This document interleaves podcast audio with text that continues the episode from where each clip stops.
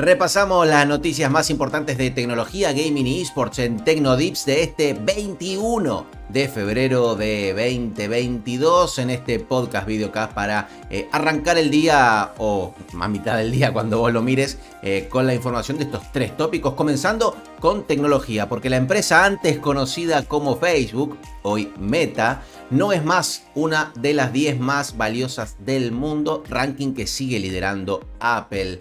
Eh, además de todo lo que le viene pasando a la empresa de Mark Zuckerberg, lo último que tuvo fue el despido de su director de comunidades, de comunidades perdón, por un tema eh, grave de pedofilia, así que eh, no para de recibir cachetazos meta.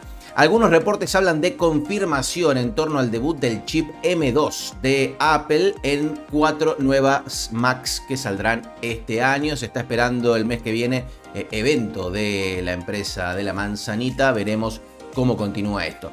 Snapchat permitirá a los usuarios compartir ubicación en tiempo real, algo que ya hace WhatsApp y esto obviamente para eh, permitir desde encuentros entre amigos hasta la posibilidad de eh, seguir de manera segura a alguien que está volviendo a su casa, lo que sea.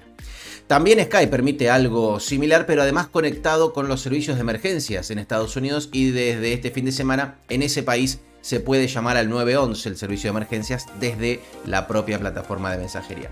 Videojuegos, Rainbow Six Siege trae novedades e importantes a partir del 8 de marzo con la llegada de una nueva gente llamada Asami, un nuevo mapa llamado The Emerald Plains eh, y otros cambios dentro del juego que va por su séptimo año, eh.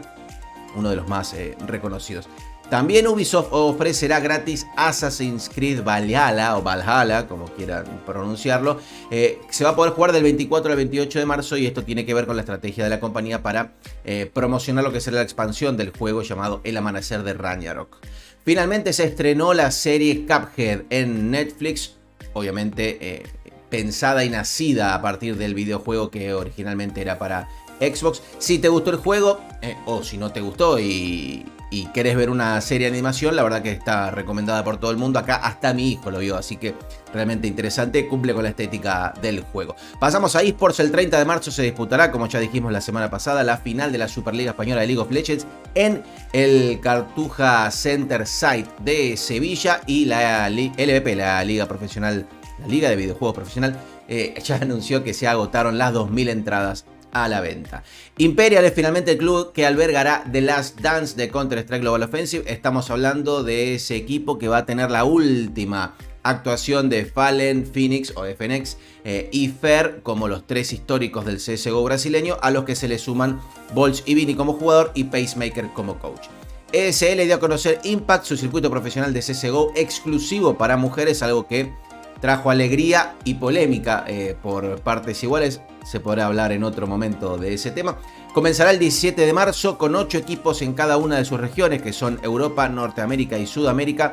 Y los mejores se verán las caras en DreamHack Dallas en junio por un price pool de 500 mil dólares, bien por SL.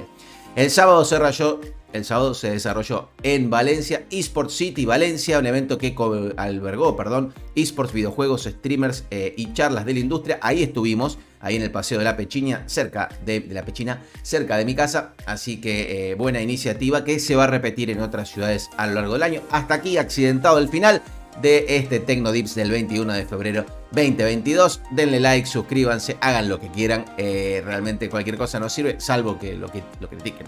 No lo critiquen. Eh, nos vemos mañana con más Tecnolips.